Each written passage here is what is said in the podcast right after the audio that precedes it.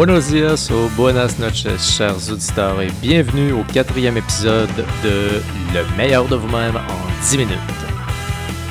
À quel point es-tu prêt à être toi-même? Qu'est-ce qui fait en sorte que vous êtes porté à aller dans un restaurant où il y a plus de gens? Qu'est-ce qui vous fait liker, partager, commenter une publication où il y a plusieurs interactions plutôt que celle où personne n'a rien fait?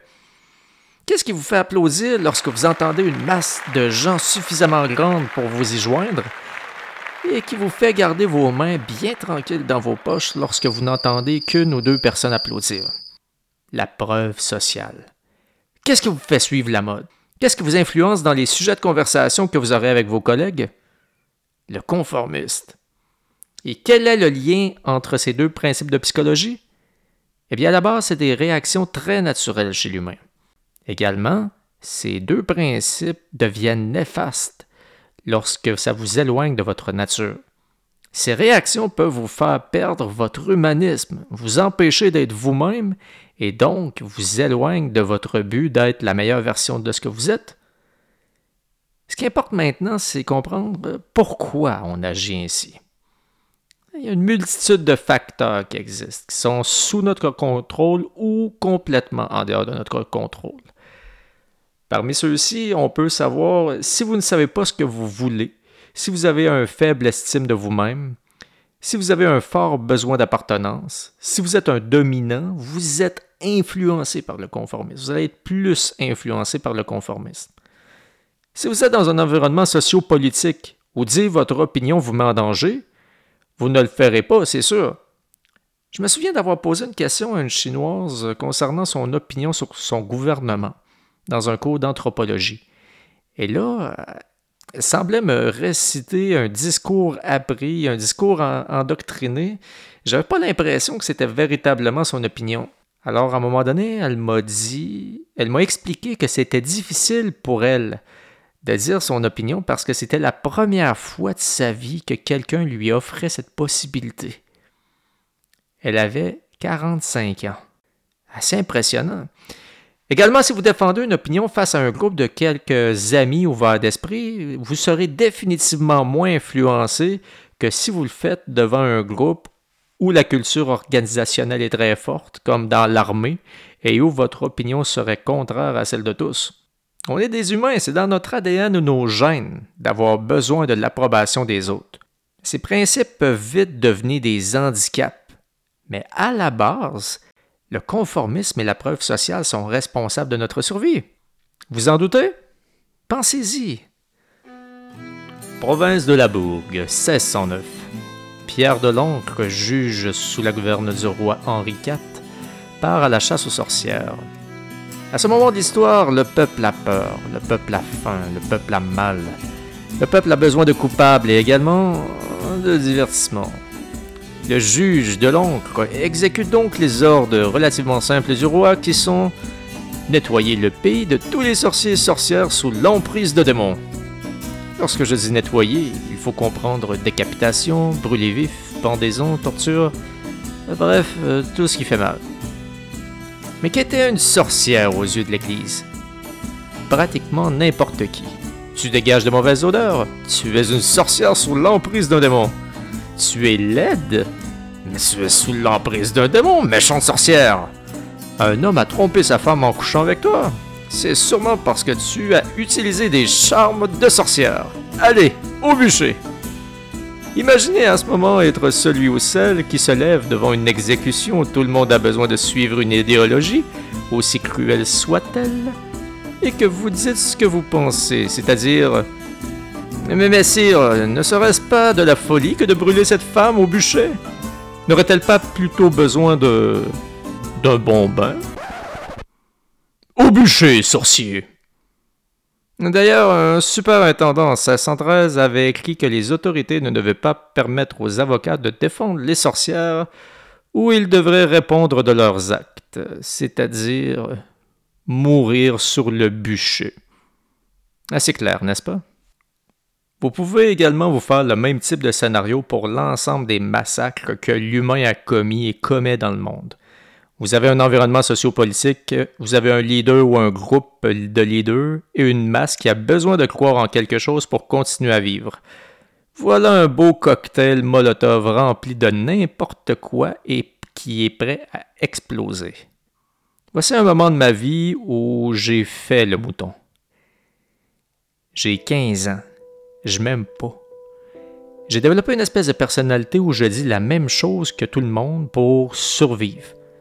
Parce qu'au secondaire, quand tu es mal dans ta peau, ben, c'est ça que tu fais. Tu survis. Je suis dans un état où je fais juste réagir à mon instinct. Évidemment que je vais attirer les intimidateurs avec cette personnalité-là. Qu'ils s'en prennent à moi parce que ça leur fait sentir mieux quand ils tapent sur quelqu'un. J'exprime pas ce que je veux, je parle pas de ce que je ressens. D'ailleurs, je sais même pas qu'est-ce que je ressens à longue, à force d'enterrer ce que je suis vraiment, je suis juste rempli de frustration, plein de sensations désagréables que je comprends pas. Un gros mal-être. Dans ce contexte-là, je suivais mes amis, je suivais mes amis. Je ne pensais pas. Je ne faisais qu'agir selon un calcul mental que je me disais comment je peux avoir le plus de sympathie possible?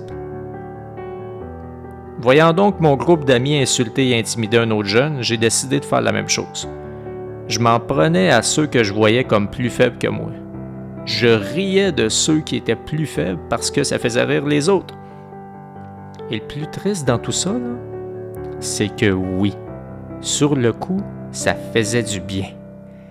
Ça fait du bien lorsque tu intimides et lorsque tu as le contrôle sur quelqu'un quand tu t'aimes pas puis quand tu malheureux. Parce qu'à l'instant d'un moment, ben, t'es quelqu'un. T'existes. Cependant, cette voie-là amène à rien. Mène à rien de bon. Être un intimidateur, c'est une drogue.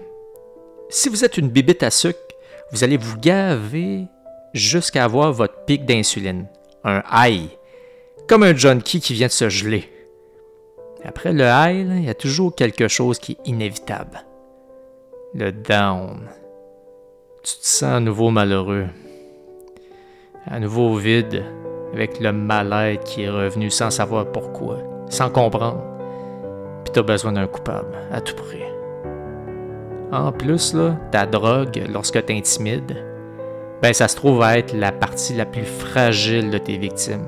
Et par le fait même, ta partie la plus fragile. À chaque fixe que tu te fais, ben tu détruis une autre personne. Puis tu détruis toi aussi à chaque fois un peu plus. Tu deviens un bourreau autant pour toi que pour les autres. En réalité, tu deviens un chasseur de sorcières. Fait que peu à peu, j'ai décidé de, m'éloigner de cette personnalité-là qui était juste destructrice, puis de prendre une autre voie. À mes yeux, on est tous égaux. Dans un monde où il n'y aurait pas de classe sociale, où il n'y aurait pas de titre, ben, il y a bien des problèmes qui seraient réglés.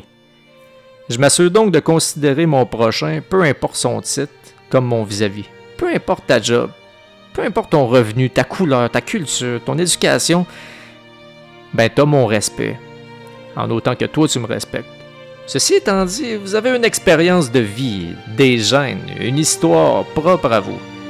Elle n'est pas à renier, elle fait partie de votre livre. Les pages déjà écrites ne peuvent pas être effacées, ça c'est clair. On ne peut pas revenir en arrière. Mais celles qui sont à venir, ben, sont sur votre pouvoir. Vous avez le pouvoir d'écrire votre histoire au jour le jour. Également, je ne sais pas si vous avez remarqué, mais le personnage principal d'un livre, il change pas du tout au tout dans une page. Il y a une transition, il fait des rechutes comme il est normal que si vous décidez de vous améliorer, vous allez faire des rechutes et vous ne pourrez pas changer du tout au tout à un moment. Alors je vous pose la question maintenant. Qui êtes-vous et que voulez-vous? Est-ce que la façon dont vous agissez avec vos amis, vos collègues, ce que vous dites, correspond à ce que vous êtes et ce que vous voulez? Encore une fois, soyez conscient que la réponse non est tout à fait normale. Vous avez déjà accompli une grosse partie du travail en l'admettant. Il reste juste à l'accepter et ensuite à prendre action. un pas à la fois. Eh ben, c'est déjà la fin, ça passe vite 10 minutes. Vous écoutiez le meilleur de vous-même en 10 minutes, un podcast de Will Rise. Je vous dis à la prochaine dans un autre épisode. Ciao!